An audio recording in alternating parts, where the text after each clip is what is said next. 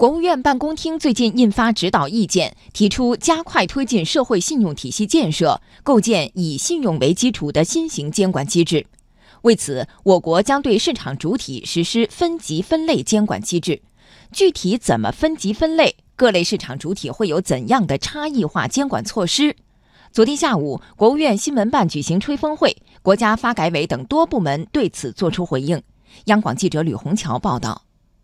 传统监管模式平均用力，成本高，市场主体压力大，受干扰多；而以信用为基础的新型监管机制，则按照市场主体信用状况，采取差异化监管措施，这就是分级分类监管机制。如何分级分类？国家发改委副主任连维良说：“分级分类监管以公共信用综合评价和行业信用评价为主要依据，充分采用第三方机构和行业协会、商会的评价结果。”同时呢，鼓励市场主体自愿注册提供信用信息，也作为信用评价的重要依据。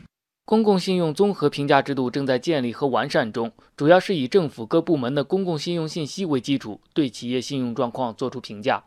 分级分类之后，如何根据结果进行差异化监管？连维良说：“对信用好、风险低的市场主体，会降低抽查比例和频次；对违法失信、风险较高的市场主体，会适当提高抽查比例和频次。”意见同时还要求大幅提升失信成本，对失信行为对症下药、靶向治理。需要指出的是，虽然分级分类结果并不直接用于失信惩戒，但如果涉及严重违法失信，就会被列入黑名单，受到跨地区、跨行业、跨领域的联合惩戒。对于严重失信行为，特别是危害人民群众生命财产安全的严重失信行为，那会采取十分严厉的惩戒措施，就是市场禁入，有些严重的要永久逐出市场。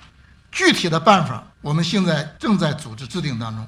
像食品医药、生态环境、工程质量、安全生产、养老托幼、城市运行安全等，都是与人民群众生命财产安全最直接相关的领域，也是惩戒的重点。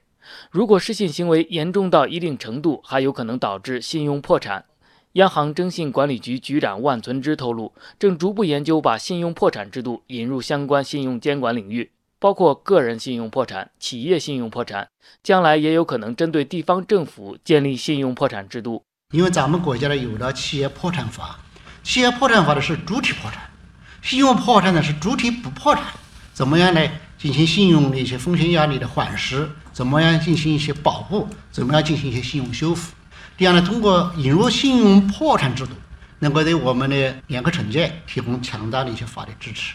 当然，信用是可以修复的。探索建立信用修复机制是意见的重要创新举措。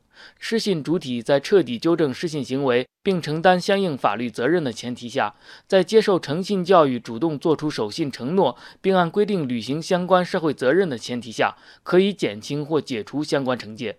但连维良说，信用修复是有限度的。我们讲的信用修复，主要是针对无主观故意的轻微或一般失信行为。涉及特别严重的违法失信行为，不能退出黑名单，不能解除失信联合惩戒，不能接收失信信息公示，失信记录会长期依法依规予以保留。